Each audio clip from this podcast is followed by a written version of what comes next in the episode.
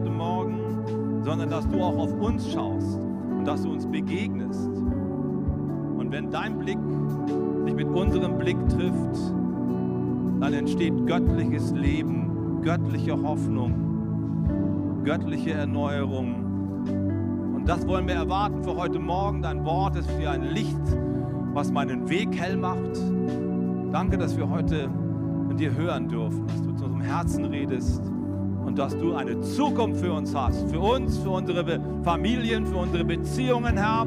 Danke, dass die Kraft des Heiligen Geistes eine erneuernde Kraft ist, eine wiederherstellende Kraft ist, eine heilende Kraft ist.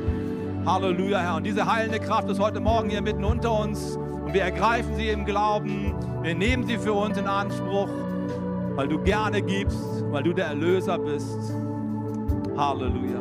Jesus, so beten wir jetzt, dass du zu unserem Herzen redest, dass du uns berührst und dass wir den nächsten Schritt für unser Leben erkennen können und eine gute Zukunft gehen, ins Licht hineingehen. Darum beten wir, Vater, in Jesu Namen. Alle, die Glauben haben, sagen Amen. Amen. Nehmt doch gerne Platz. Vielen Dank an das Team. So gut mit euch gemeinsam Gott zu preisen. Ja, ihr seht, ich bin nicht alleine hier auf der Bühne. Ich habe das große Privileg, heute Morgen unseren Gastsprecher vorzustellen. Und wenn ihr, äh, das Foto bitte, genau, wenn ihr mal ein bisschen hinter uns schaut, dann seht ihr, so sah ich auch mal aus, ja, ich war auch mal jünger und Kai aber auch. Und äh, neben ihm seht ihr seine Frau, die sitzt hier vorne in der ersten Reihe, das ist äh, ähm, die Christine, genau.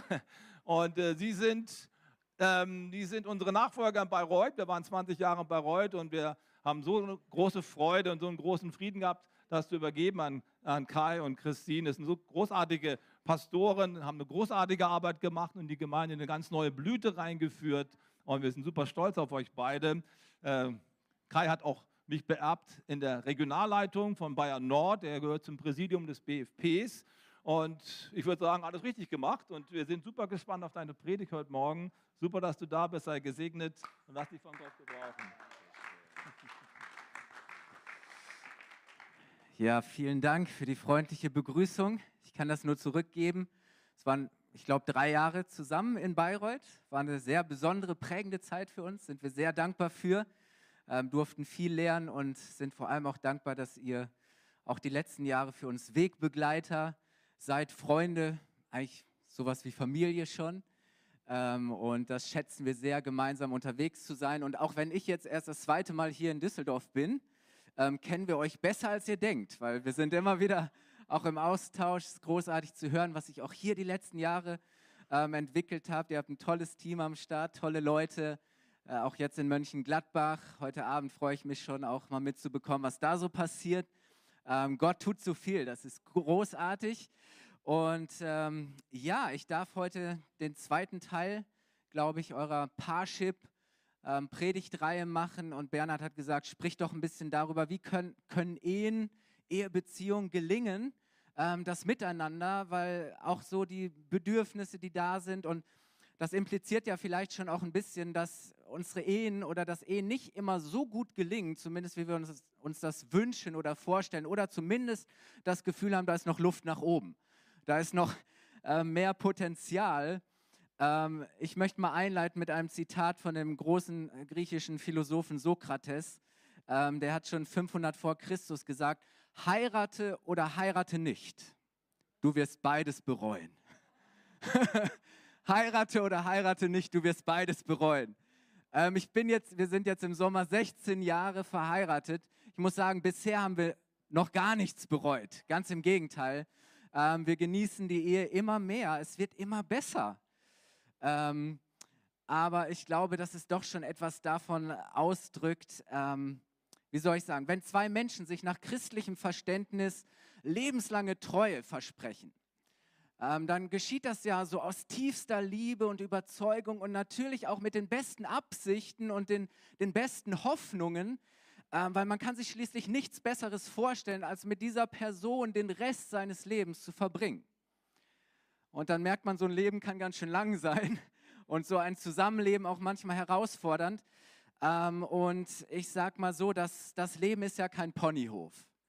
Und nach dem Honeymoon kommt irgendwann der Alltag Und es gibt eben nicht nur Sonnen, sondern auch Regentage.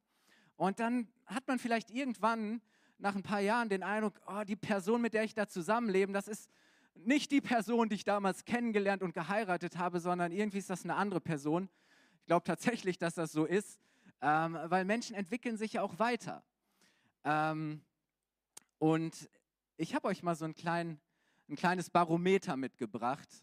Ähm, du kannst dich mal spaßeshalber, ich möchte jetzt irgendwie keine, keine, keine Ehekrisen auslösen, aber du kannst mal so einen kleinen Qualitätscheck machen und dich mal so ein bisschen vielleicht einordnen anhand dieses Barometers, gemessen an deinen Hoffnungen, Wünschen, ähm, Erwartungen an die Beziehung. Wie zufrieden bist du in deiner Ehe? Also wenn du mal so soll vergleichst, so wie es sein soll, und ist, die Realität. Wo würdest du dich da einordnen? Würdest du die Nadel eher so nach rechts ausschlagen in den grünen Bereich oder sagst, naja, also das ist so gutes Mittelmaß oder denkst du vielleicht eher so, das kippt ähm, in die andere Richtung, es wird langsam orange. Ähm, keine Sorge, ähm, ich möchte uns nur ein bisschen abholen, äh, weil ich glaube, dass es gut ist, manchmal sich auch ganz ehrlich offen miteinander die Frage zu stellen, wie erleben, empfinden wir eigentlich unsere Beziehung? Ähm, sind wir zufrieden mit dem, wie wir zusammenleben. Und ähm, es gibt eine interessante oder ich würde vielleicht eher sagen eine tragische Entwicklung, dass nämlich Ehepaare heute allgemein unzufriedener sind als noch zu früheren Zeiten. Und ich habe eine interessante Ausführung äh, gefunden von einem äh, Soziologieprofessor der Uni Mannheim. Und der hat das mal folgendermaßen erläutert und begründet. Ich habe euch das mal hier mitgebracht, könnt ihr gerne mitlesen. Und er vergleicht eben die Ehen von heute mit früheren Zeiten. Er sagt, die Ehen sind nicht unbedingt schlechter und die Paare auch nicht wesentlich untreuer geworden. Wohl aber sind sie bei gleicher Qualität der Beziehung deutlich anfälliger für das Gefühl, dass etwas nicht stimmt. Und zwar schon bei relativ kleinen Anlässen. Der Zuwachs der Scheidungsraten in den letzten Jahrzehnten hat zu einem großen Teil damit zu tun, dass die Paare subjektiv immer mehr voneinander verlangen. Den immerwährenden Honeymoon der expressiven, also emotionalen Erfüllung, da es die ewigen Flitterwochen aber nicht geben kann, entsteht bald und bei immer mehr Paaren das Gefühl, in der Partnerschaft nicht das zu bekommen, was man ersehnte. Dann ist die Krise da und bald auch die Versuchung, sich anderweitig umzutun. Gelegenheiten gibt es viele. Ich habe euch ein zweites Zitat mitgebracht von einem deutschen Philosophen und Schriftsteller, der das nochmal ein bisschen anders formuliert, aber in die gleiche Kerbe eigentlich schlägt. Ähm, der gute Mann heißt Sven Hillekamp und er sagt, nie zuvor in der Geschichte waren Liebeshoffnung und Liebeserwartung der Menschen so groß. Sagen, da ist so eine Sehnsucht, eine Hoffnung, eine Erwartung nach Liebe. Ähm, nie zuvor war das Glück, das sie ersehnten und suchten, so weitgehend deckungsgleich mit Liebesglück. Das heißt, Liebe ist sozusagen der Inbegriff von Glück geworden. Mein Lebensglück mache ich fest an meinem Liebesglück, ob ich Glück in der Liebe habe oder eben nicht. Und dann schlussfolgert er, sich mit dem Partner zufrieden zu geben, wird angesichts der Multi-Optionen immer schwieriger. Mach mich glücklich. Nicht weniger muss der Auserwählte leisten. ja, wir lassen das mal so ein bisschen auf uns wirken. Also das Fazit, das diese beiden ziehen, so in der Reflexion darüber, was Beziehungen, Ehen heute ausmacht, ist, hey, die Erwartungen, die wir einander stellen, sind so überzogen, die sind eigentlich so unrealistisch, dass die Enttäuschung vorprogrammiert ist, dass sich ganz schnell so dieses Gefühl einstellt, hey, das ist es nicht, das bringt es nicht, das ist nicht das, was ich mir erwartet, was ich mir erhofft habe, das befriedigt mich nicht. Wir sind ja heute sehr individualistisch ähm, geprägt und jetzt denkst du vielleicht, ja, aber kein Moment mal, soll man etwa keine Erwartungen an den Partner oder die Partnerin haben? Sollte man irgendwo sich mit, mit wenig, mit Durchschnitt zufrieden geben? Und ist es, nicht, ist es nicht so, dass eine Beziehung, eine Ehe auch Erfüllung und Befriedigung bringen soll? Ich meine, wozu macht man das dann? Oder? Ich meine, das ist ja so dieser Protest zu sagen, ja, wozu denn ähm, äh, dann überhaupt heiraten? Und wie gesagt, wir alle wollen ja uns nicht mit Durchschnittlichkeit zufrieden geben. Ähm, und ich glaube tatsächlich ja, dass Gott uns sehr erfüllte, segensreiche Ehen schenken will, weil er ist schließlich der Erfinder der Ehe. Gott hat sich ja dabei was gedacht und alles, was er sich für uns Menschen gedacht hat, was er uns schenkt und gibt, ist gut, oder? Das heißt, Gott hat die Ehe installiert und uns geschenkt, weil da ganz, ganz viel Segen drin liegt. Ähm, aber die entscheidende Frage ist, an wen richte ich meine Erwartung? Woher kommt denn eigentlich die Erfüllung in einer Ehe, in einer Partnerschaft? Ich möchte mal folgende These aufstellen. Unsere tiefe Sehnsucht nach perfekter Liebe und Annahme, nach Identität, nach Sinn, nach Bestimmung, nach echter Erfüllung kann nur Gott selbst als unser Schöpfer geben und schenken. Kein Geschöpf. Und ich glaube, dass wir da ganz schnell heutzutage etwas vertauschen, dass wir nämlich äh, den Partner an Gottes Stelle setzen und erwarten, du musst mich erfüllen, du musst mich befriedigen in all diesen Dingen. Ähm, und ich bin jetzt, habe es schon gesagt, 16 Jahre verheiratet. Ich habe ziemlich schnell festgestellt, meine Frau ist nicht Gott. So, sie ist ein wunderbares Geschöpf. Sie ist ein wunderbares Geschöpf. Aber sie ist eben nicht Schöpfer. Sie ist nicht Gott. Im Übrigen hat meine Frau das bei mir noch viel früher gemerkt. Aber was will ich damit sagen? Ich habe von Anfang an nicht erwartet, dass meine Frau für mein Lebensglück verantwortlich ist. Dass meine Frau dafür verantwortlich ist, dass ich mich vollkommen perfekt geliebt und angenommen fühle. Und wir haben das gerade in diesem Lied ähm, gesungen. Du bist in Bezug auf Gott, du bist der, den meine Seele liebt. Die Antwort auf meine Sehnsucht. Du bist die Antwort auf meine Sehnsucht. Und das ist so entscheidend, glaube ich. Ähm, Wisst ihr, wenn ich meine Frau zur Quelle meiner Erfüllung, wenn ich sie zur Quelle meiner Bestätigung für meine Bestimmung mache, dann ist sie hoffnungslos damit überfordert.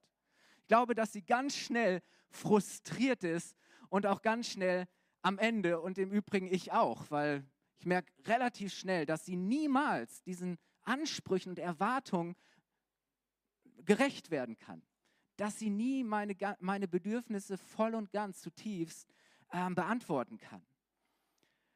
Und jetzt fragst du dich vielleicht, naja, okay, wie sieht denn dann so eine, eine erfüllte Ehe, eine Beziehung, ein erfülltes Miteinander aus?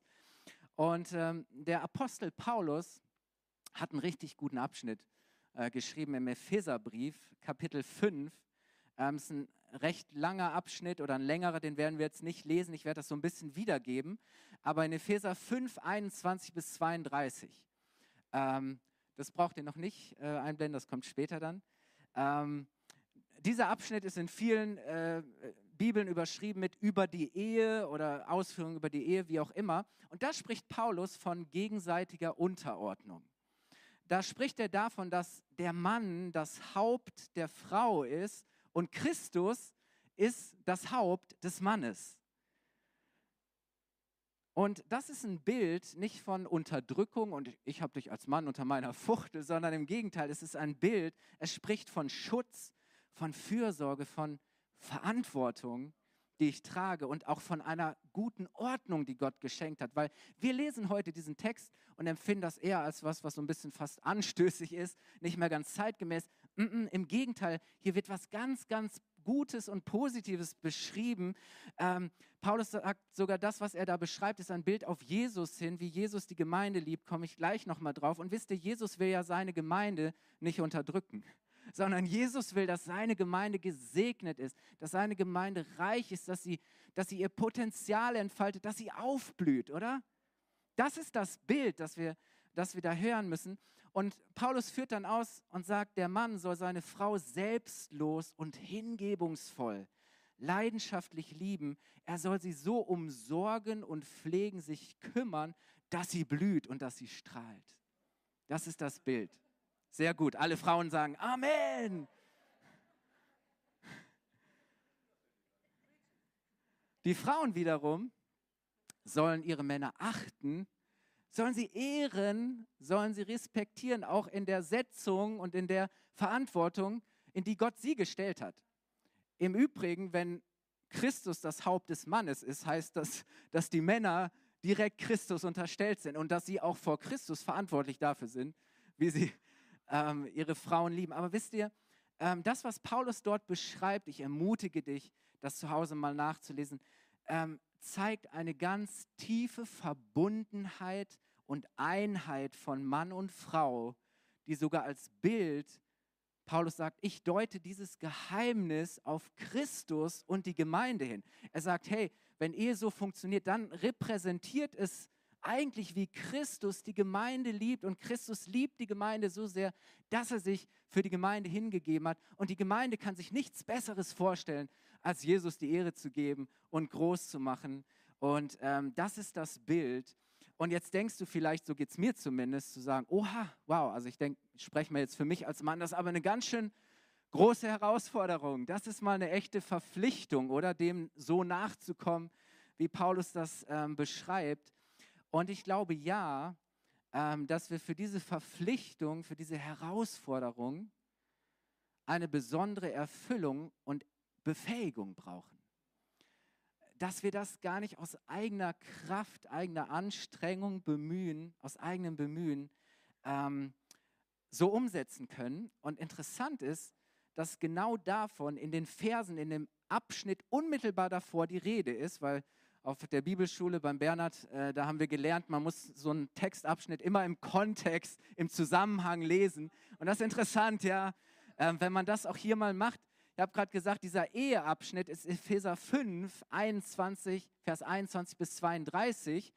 Die beiden Verse davor, und jetzt kommen wir zu dem ähm, Bibelabschnitt, Epheser 5, Vers 19 bis 20, heißt es nämlich, lasst euch viel mehr vom Geist Gottes erfüllen. Lasst euch viel mehr vom Geist Gottes erfüllen. Ermutigt einander mit Psalmen, Lobgesängen, von Gottes Geist eingegebenen Liedern. Das heißt, hier ist Gottes Geist am Wirken. Er erfüllt, er schenkt. Ähm, und dann heißt es, singt und jubelt aus tiefstem Herzen zur Ehre des Herrn und dankt Gott dem Vater immer und für alles im Namen von Jesus Christus, unserem Herrn. Und dann direkt im nächsten Vers kommt dieser wunderbare Abschnitt über die Ehe und die Verantwortung von Mann und Frau. Ähm, danach folgt sozusagen dieser Auftrag an Mann und Frau in der Ehe. Aber wisst ihr, dieser Abschnitt spricht von einer Gabe vom Heiligen Geist. Und dann erst kommt die Aufgabe. Und das ist ganz wichtig zu sagen, hey, das ist, was Gott, was es braucht, was Gottes Geist schenkt. Das ist die Gabe Gottes. Und jetzt sprechen wir mal über die Aufgabe über den Auftrag. Aber zu sagen, hey, es braucht, lasst euch viel mehr vom Gottesgeist erfüllen. Es braucht eine Erfüllung und eine Befähigung. Es ist interessant, dass die neue Genfer Übersetzung dann diesen Eheabschnitt, wie ich finde, treffend überschreibt mit von Gottes Geist geprägte Beziehung, Doppelpunkt, in der Ehe. Und dann kommen noch einige andere Beziehungsverhältnisse. Aber mir ist das noch nie so aufgegangen, dass das in diesem Kontext steht. Und ich glaube, dass das so eine ganz neue Perspektive auch schenkt. Wisst ihr, wenn zwei Menschen sich von Gottes Geist erfüllen und beschenken und befähigen lassen, dann können sie einander anders sehen. Dann können sie sich anders lieben. Dann können sie, dann können sie sich anders, können sie einander anders dienen, oder?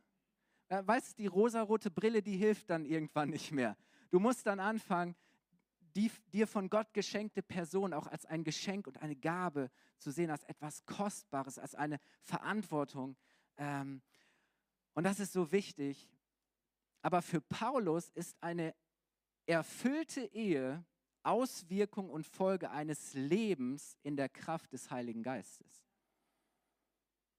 Für ihn steht eine erfüllte Ehe im Kontext eines geisterfüllten Lebens. Und ich glaube, das ist, das ist ein absoluter Gamechanger, wenn wir darüber sprechen, worin liegt denn die Erfüllung in unserer Ehe. Wisst ihr, erfüllt von Gottes Liebe und Gnade durch den Heiligen Geist, ist unser Leben dann bestimmt von Frieden, von Freude, von Gerechtigkeit. Wir sind voller Dankbarkeit, Begeisterung. Wir feiern das Leben, das Gott uns geschenkt hat. Wir ehren Jesus und wir haben beide in einer Beziehung verstanden, hey, unsere Berufung ist es, als Ehepaar in unserer Ehe, durch unsere Ehe, Christus zu ehren, groß zu machen und ihm zu dienen. Das ist unsere Berufung. Das ist unsere Bestimmung. Wir leben nicht einfach nur für uns selbst, sondern wir haben, wir haben eine großartige gemeinsame Berufung. Und wisst ihr, ähm, das drückt sich dann auch ganz natürlich und selbstverständlich in der Beziehung zueinander aus. Also die Frage nach der Erfüllung in meiner Ehe hängt mit der Frage nach der Quelle meiner Ehe zusammen. Wisst ihr, wenn meine Partnerin das Vakuum in mir füllen soll, und jeder von uns hat dieses Vakuum, jeder von uns hat Wünsche, Bedürfnisse. Wenn meine Frau dafür verantwortlich wäre, mein Defizit irgendwie auszugleichen und zu kompensieren, ähm, ich glaube, dass wir dann ganz, ganz schnell bankrott sind. Ich glaube, dass wir dann ganz schnell das Gefühl haben, dass wir leer sind. Und ich möchte mal ein ungewöhnliches Bild gebrauchen. Ich habe manchmal das Gefühl, dass wir in, in Beziehungen, Partnerschaften sind wie Vampire. Wir saugen das ganze Leben und die Energie irgendwie voneinander. Wir saugen uns aus und sagen, oh, ich brauche mehr, gib mir mehr. Und wir sind so wie, wie so Vampire. Aber ich möchte dir heute Morgen sagen, hey, sei nicht einer, der immer nur saugt, sondern sei einer, der gibt. Lass uns doch ermutigen und Leben spenden. Lass uns, das ist doch das Prinzip, dass wenn wir geben, wir empfangen, dass wir dabei nicht ärmer, sondern dass wir reicher werden.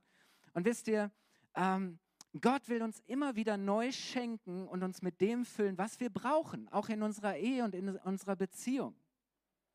Er ist doch unsere Energiequelle, oder? Er ist doch unsere Tankstelle. Er ist doch der, wenn wir zu ihm kommen und ihn bitten, der uns das geben wird, was wir brauchen und weit darüber hinaus. Gerade das, was wir nicht haben. Das, was wir nicht aus eigener Kraft können. Er ist doch die Tankstelle. Gottes Geist erfüllt und befähigt uns, einander zu lieben. Einander zu tragen. Einander wirklich zu dienen. Nicht nur in den guten, sondern gerade in den schlechten, in den schwierigen Zeiten. Wisst ihr, wenn wir uns vielleicht fragen, was fehlt in unserer Beziehung, könnte die Antwort vielleicht sein, mehr Heiliger Geist. Wir brauchen mehr Erfüllung, wir brauchen mehr Befähigung durch den Heiligen Geist. Gott muss uns helfen, Gott muss uns beschenken. Und wisst ihr, eine geisterfüllte Ehe ist nicht perfekt. Aber wenn Gottes Geist kommt, dann befähigt er uns und hilft uns, dass es immer besser wird. Dann hilft der Heilige Geist mir, meine Frau zu lieben, zu ehren und zu dienen. Und ich habe mich selber gefragt, ist das Teil meines Gebets, zu sagen, Heiliger Geist, hilf mir, meine Frau besser zu lieben. Hilf, Heiliger Geist, hilf du mir heute, meine Frau, meiner Frau zu dienen. Mach mich zu einem besseren Ehemann. Und wisst ihr, es fängt damit an, dass wir vom Heiligen Geist eine Offenbarung haben, dass wir eine Befähigung haben. Und ich möchte euch mal so vier, damit es auch ein bisschen praktisch ist, so vier Learnings mitbringen. Ich habe so vier knackige Statements formuliert, wie sich das für Christian und mich in den letzten 16 Jahren ausgedrückt und gezeigt hat, ähm, was uns wichtig geworden ist, so ein Stück weit so Wahrheiten, die uns auch durchtragen, an denen wir uns orientieren. Ich hau die einfach mal äh, so raus. Ähm, das erste ist, Gott sei Dank bist du anders. Gott sei Dank bist du anders. Wisst ihr, Gott hat Mann und Frau unterschiedlich geschaffen. Wir sind nicht gleichartig, aber wir sind natürlich gleichwertig. Aber zu verstehen, hey, diese Unterschiede, die darin auch liegen, die sind gut und die sind richtig, die sind von Gott auch so gewollt. Und ja, diese Unterschiedlichkeit ist manchmal eine extreme Spannung und Herausforderung. Und manchmal empfinden wir das vielleicht sogar als Bedrohung sagen, oh, das stresst mich und ich fühle mich jetzt für mich angegriffen. Aber ich möchte sagen, es ist von Gott geschenkt als Ergänzung, als Bereicherung, als Unterstützung. Und wir dürfen lernen, diese Unterschiedlichkeit zu schätzen und auch zu nutzen, zu sagen, hey, es ist doch gut, dass wir unterschiedlich sind, weil wenn unterschiedliche Sachen zusammenkommen, dann kommt am Ende mehr raus, Besseres raus, dann entsteht etwas Neues.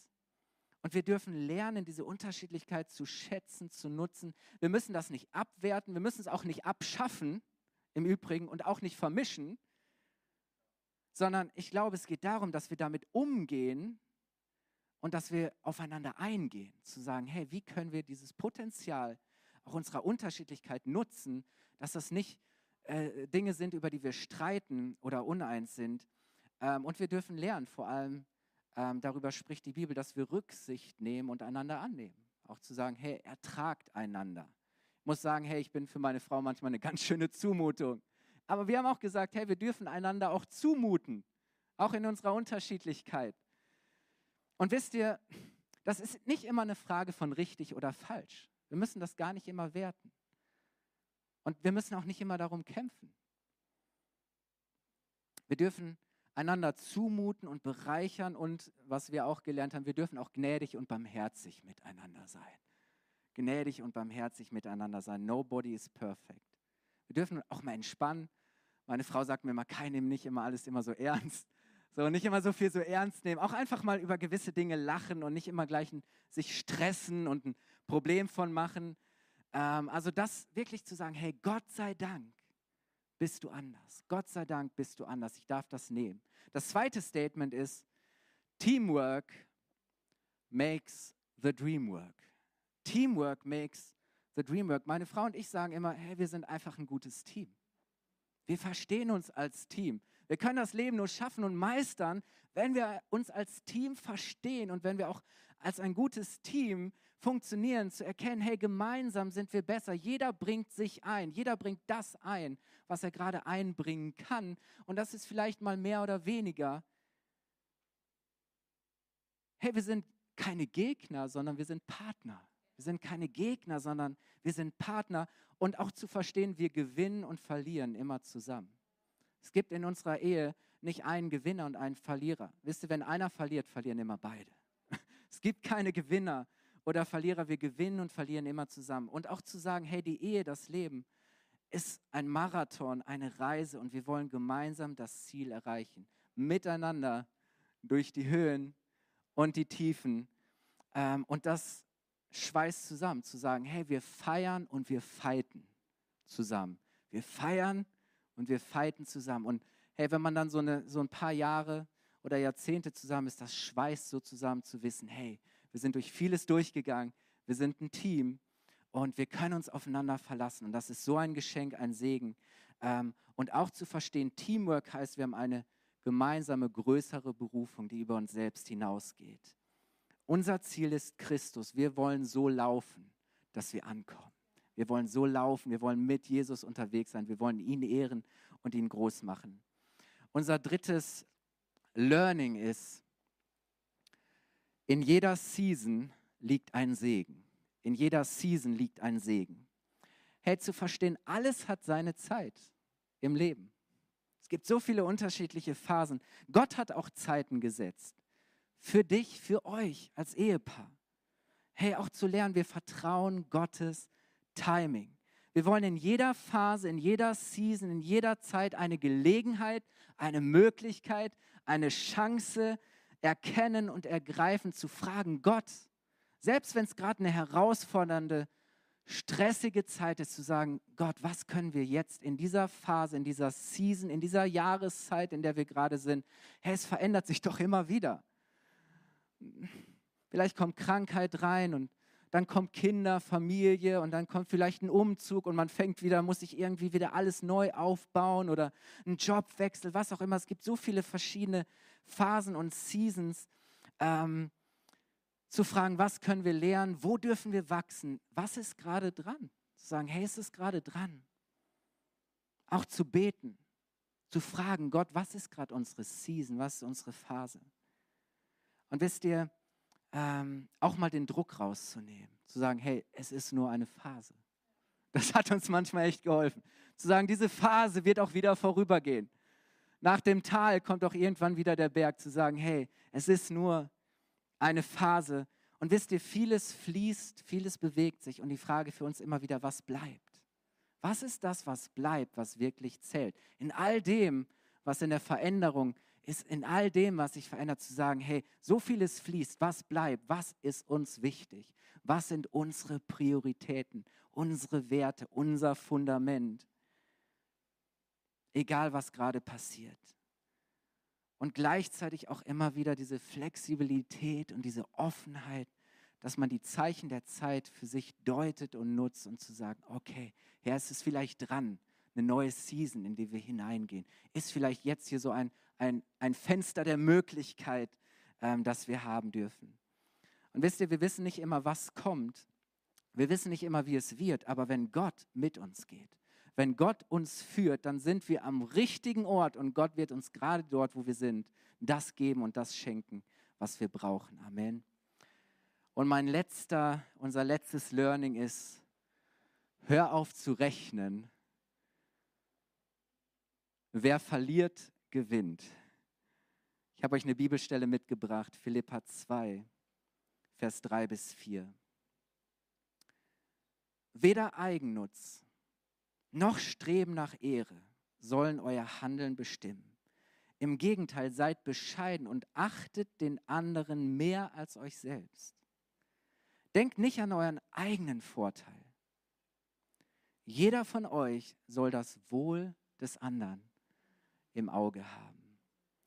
Wow, wir lesen das oft natürlich ähm, in Bezug auf die Gemeinde, wie wir mit unseren Geschwistern umgehen sollen, aber wie viel mehr gilt das für die Ehe? Oder liest das mal im, im, im Kontext für deine Ehe, zu sagen, hey, kein Eigennutz, Bescheidenheit, den anderen mehr achten als sich selbst, nicht den eigenen Vorteil immer suchen, sondern das Wohl des anderen im Auge zu haben. Und was meine ich mit hör auf zu rechnen? Ich glaube, dass wir sehr schnell in einer Ehe, in einer Beziehung berechnend werden können.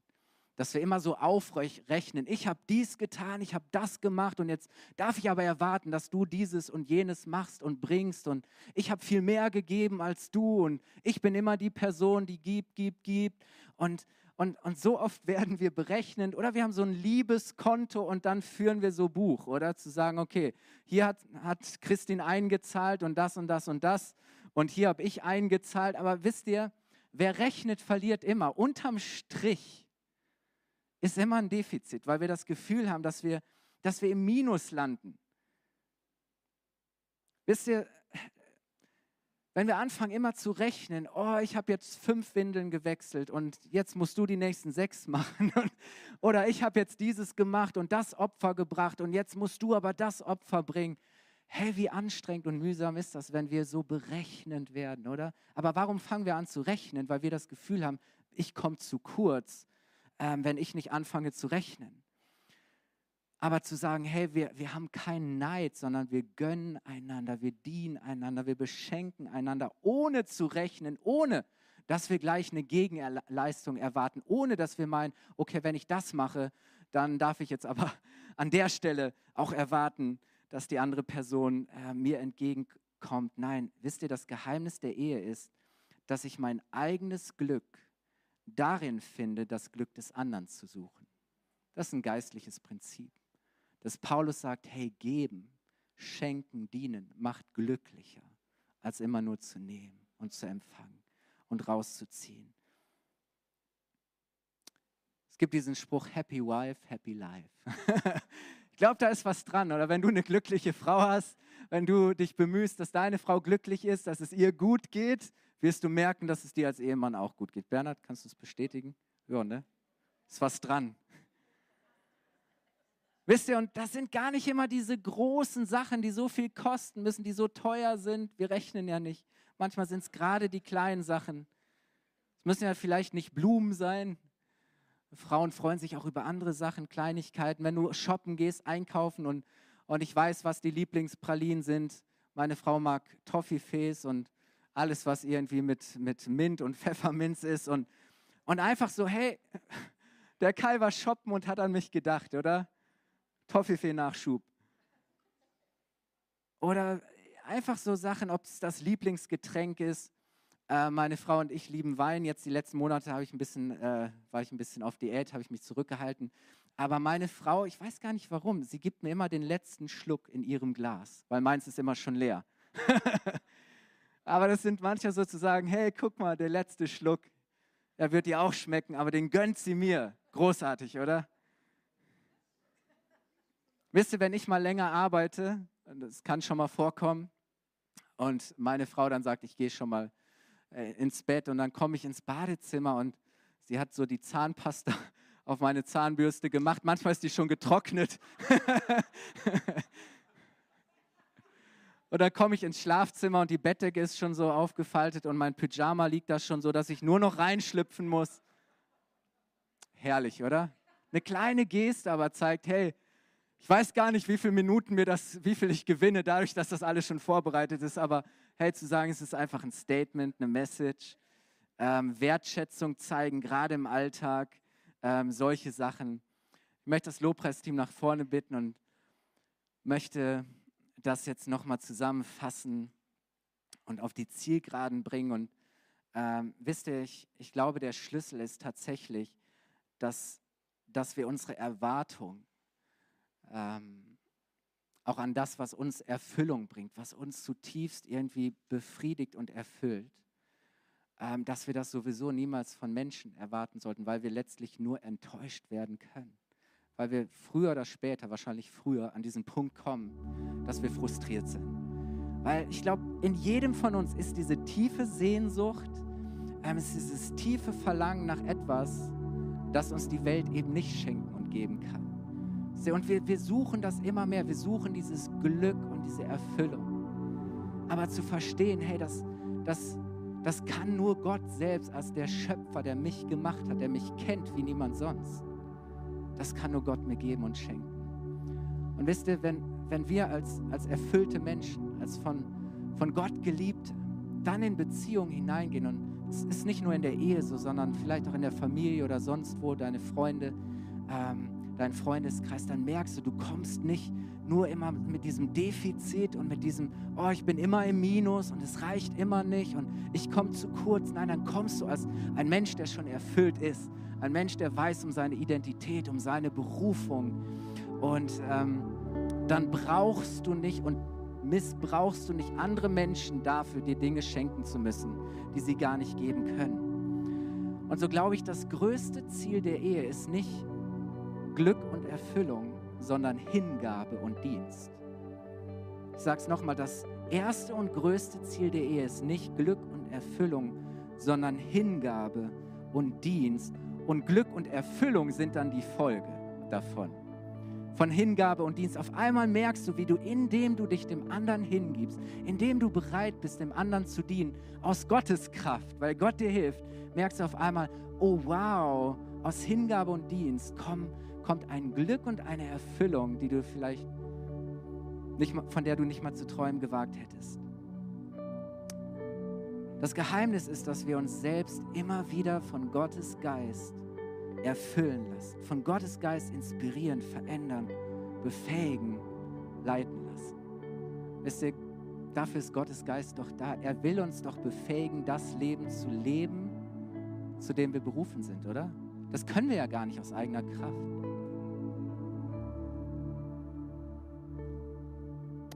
Wenn wir Gott zur gemeinsamen Quelle unseres Glücks machen, dann werden unsere Ehen so viel erfüllter sein, dann werden wir frei, einander wirklich zu lieben. Dann werden wir frei, einander zu dienen. Und ich denke so, hey, lass uns doch nicht einander versklaven und mit Erwartung so runterdrücken, unterdrücken, sondern lass uns doch einander freisetzen, dass wir wirklich lieben und dienen können.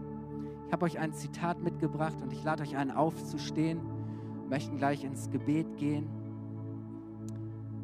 Dürft das gerne einblenden. Da heißt es, wenn ich die Freude und Freiheit, wenn ich die Freude und Freiheit meines Partners nicht auf dem Altar meiner Bedürftigkeit opfern will, dann muss ich mich der Liebe von Jesus zuwenden. Und gestärkt durch die Liebe Gottes in meinem Herzen kann ich mich in dienender Liebe meinem Partner hingeben. Ich wiederhole das nochmal. Wenn ich die Freude und Freiheit meines Partners, und du kannst auch übertragen auf andere Menschen, nicht auf dem Altar meiner Bedürftigkeit opfern will, muss ich mich der Liebe von Jesus zuwenden. Und gestärkt durch die Liebe Gottes in meinem Herzen kann ich mich in dienender Liebe meinem Partner hingeben. Hey, das ist ein Game Changer das verändert so vieles, all unsere Beziehungen. Und ich, ich möchte das heute ganz bewusst nicht nur den Ehepaaren zusprechen oder denen, die gerade in einer Beziehung sind, sondern ich, ich möchte uns an diesen Punkt bringen, wo wir sagen, hey, ich möchte gar nichts opfern, keine anderen Menschen äh, oder, oder sonstiges auf dem Altar meiner Bedürftigkeit, sondern ich möchte mich erfüllen lassen von Gottes Liebe. Und aus dieser Liebe möchte ich leben. Und wisst ihr, König David war ein Mann, der alles hatte. David war schön von Aussehen, richtiger, gut aussehender, junger, kräftiger, durchtrainierter Mann, sonnengebräunt. Er war erfolgreich, ein erfolgreicher Heerführer, er hat richtig, war erfolgreich in seinem Job, in seinem Dienst. Ähm, die Menschen haben ihn gefeiert, gejubelt. David hatte einen tollen Palast, er hatte Reichtum. Ähm, unter ihm erlebte Israel das goldene Zeitalter. Er wurde Freund Gottes genannt. Und dieser David, der alles hatte, er sagt in Psalm 78, Vers 7 folgendes. Er sagt, alle meine Quellen, alle meine Quellen sind in dir. Oder Psalm 16, Vers 2, du bist mein Herr, mein Glück finde ich allein bei dir. Hey, ich weiß nicht, wo du gerade dein Glück suchst. Ob du dein Glück in Karriere suchst, ob du dein Glück suchst in deinem Aussehen, in der Bestätigung und Anerkennung, die du hast. Ob du dein Glück suchst in der Karriere oder in deinem Dienst oder sonst wo. Aber ein absoluter Game, Changer, was dich freisetzen wird, ist wie David zu beten und zu bekennen und Entscheidungen zu treffen, zu sagen, alle meine Quellen sind in dir. Du bist mein Herr, mein Glück finde ich allein bei dir. Hey, und weißt du, wenn du das lebst, wenn das dein Statement ist, wenn das so die, die Headline über deinem Leben ist, wenn, wenn das die Headline über deiner Ehe ist und ihr das gemeinsam betet, zu sagen, Herr, all unsere Quellen sind in dir. Du bist unser Herr, unser Glück finden wir allein bei dir. Hey, dann fängst du an, das zu leben, wozu du bestimmt bist. Und lass uns die Augen schließen. Ich möchte heute Morgen jedem die Möglichkeit geben zu sagen, Herr, da ist etwas in mir. Ich habe diese tiefe Sehnsucht, dieses tiefe Verlangen nach echter, wahrer Liebe, nach Bestätigung. Ich möchte leben, wozu du mich berufen hast. Herr, ich, ich möchte, ich merke in der Welt, egal wo ich, wonach ich strebe, wonach ich suche, ich, ich finde es nicht. Aber ich habe heute etwas von dem verstanden, dass du als mein Schöpfer, als mein Herr und mein Gott der bist, der mein Glück ist. Dass du der bist, der mich erfüllt mit einer Liebe.